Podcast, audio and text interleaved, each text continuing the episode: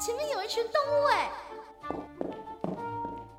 啊，他们在做什么啊？他们在看书，在听音乐，在看电影。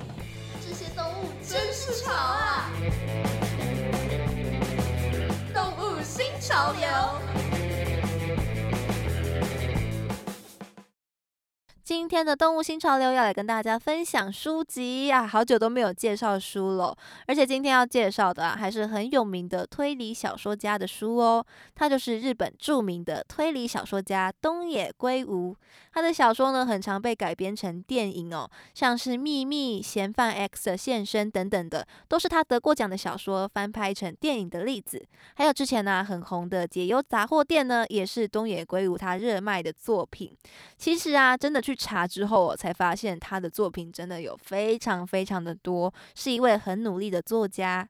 而今天呢，我们要来分享的，就是他在二零一零年的时候出版的作品《杜鹃鸟的蛋是谁的》。这本小说呢，也有被拍成日剧哦。所以大家如果不想看书、没有时间看书的话呢，就可以去看看这部日剧哦。这本书的故事啊，是在说一位退休的前奥运滑雪国手。飞田宏昌呢，他的女儿啊，飞田丰美，从小就在他的培养之下，也对滑雪产生了兴趣，成为了一位啊备受瞩目的滑雪比赛新星。但是这却让飞田宏昌呢内心纠结不已，因为他在整理他亡妻的遗物的时候，我无意间发现了一张老旧的简报，上面报道着某间医院有女婴遭到偷窃的新闻。种种的线索都让飞田宏昌不得不怀疑，说丰美这个令他骄傲的女儿，可能是妻子啊从别人那边偷抱来的这个事实。就在他对于要不要把这件事情公诸于世啊烦恼焦虑的时候呢，突然就有一位研究员呐上门来拜访。这位名字叫做柚木的研究员呢，他是专门做基因的研究的，而他在做的项目呢，就是在研究哦运动能力。跟基因之间的关联性，他认他认为啊，比起后天的努力，基因呢能带给人先天上的优势，而这正是呢运动赛事上面胜负的关键。在经过许多的分析之后啊，他们分析出了几种拥有罕见异常天赋的基因排序形式，其中一种罕见的基因排序啊，好巧不巧呢，正是风美所拥有的。为了要继续证明这项研究的正确性。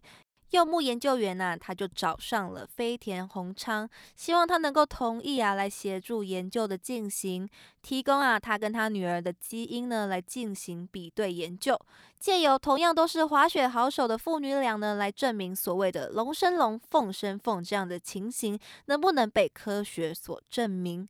但是啊，一听到要做基因比对，怀疑丰美不是自己亲生女儿的宏昌呢，怎么可能会答应嘛？理所当然的，他一口就回绝了。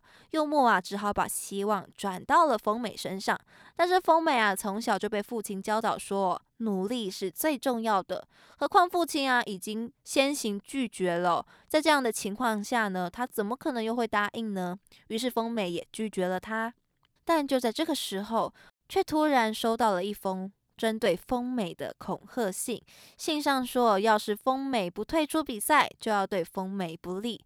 在发生了攻击案件之后呢，丰美真正的家人有没有被找到呢？要攻击丰美的主谋又是谁？而这个关于基因的秘密啊，洪昌最后。的决定又是什么呢？那这些疑问呢，就交给大家来自己解答喽。说出来就不好玩了嘛，毕竟这个才是推理小说的乐趣所在。一边呢从字里行间哦获得情报，一边跟着书中的主角做推理。不过这个故事啊，单看的话呢，其实是蛮单纯的，看到一半的时候就可以猜到一些后续的内容了。倒是凶手是谁呢？嗯，就让我比较 震惊了。所以大家可以好好的期待一下哦。东野圭吾啊，他的小说虽然横跨了许多不同的类型、不同的元素，但是啊，他大多呢都会带上一些社会性的议题。像这本《杜鹃鸟的蛋是谁的》这本书呢，就不难看出哦，他想要讲的问题呢，就是关于努力跟天赋。所谓的龙生龙，凤生凤，老鼠的儿子会打洞。他讲的不只是哦，同样的物种呢会生出同样的物种，还说着不同阶级的人呐其实是很难去翻身的。但是我们又秉持着“哎呀，努力就可以成功”这样的信条在过生活。说实在，其实真的也是蛮矛盾的。在故事中啊，这样的观点呢，被两种方式来呈呈现。其中一种呢，就是像风美这样哦，父亲是前奥运的滑雪选手。自己也因为感兴趣走上了同样的道路，明明自己非常的努力，但是啊，却总是会被说：“哎呀，不愧是前奥运选手的女儿啊！”类似这样的话，我想大家或多或少都有类似的经验吧。明明是自己付出的努力，却被人家轻飘飘的一句话给合理化了，感觉自己的努力都白费的这种感觉哦。真的是很委屈、很难受，憋着一肚子气，不知道该怎么放。而另外一种方式呢，则是书中的另外一个角色，叫做申无。申无哦，他是一位登山家的儿子，他跟他爸爸一样哦，拥有完美的天赋基因，因此呢，他也被柚木给找上来进行训练。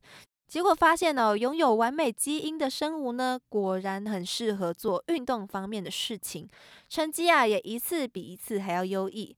但是啊，却不知道身无他真正喜欢的是音乐，他想要弹吉他，梦想着要上高中之后啊，要加入流行音乐社团，要跟志同道合的朋友组一个小小的乐团，在一个小小的 live house 里面演奏。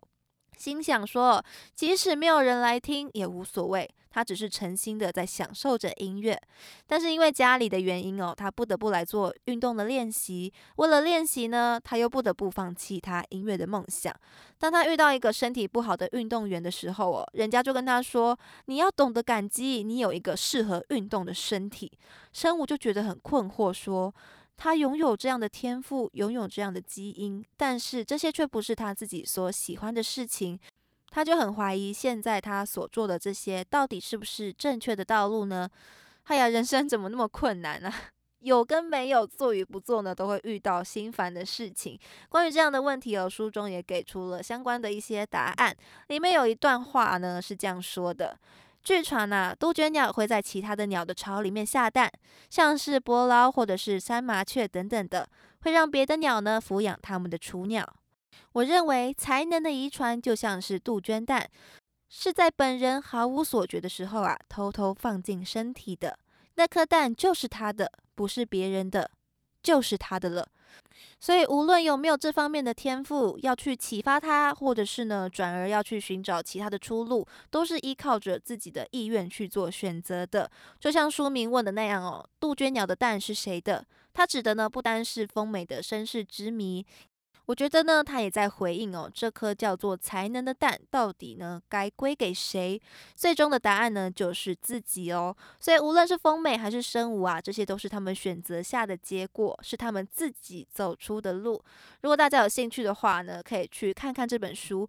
除了推理之外，也可以亲自啊去体验一下书中呢所所要阐述的一些事情，不单单是只有天赋而已哦，里面还有更深一层情感层面的体悟哦，大家都可以去体会一下哦。那也欢迎大家分享这本书的读后心得给我。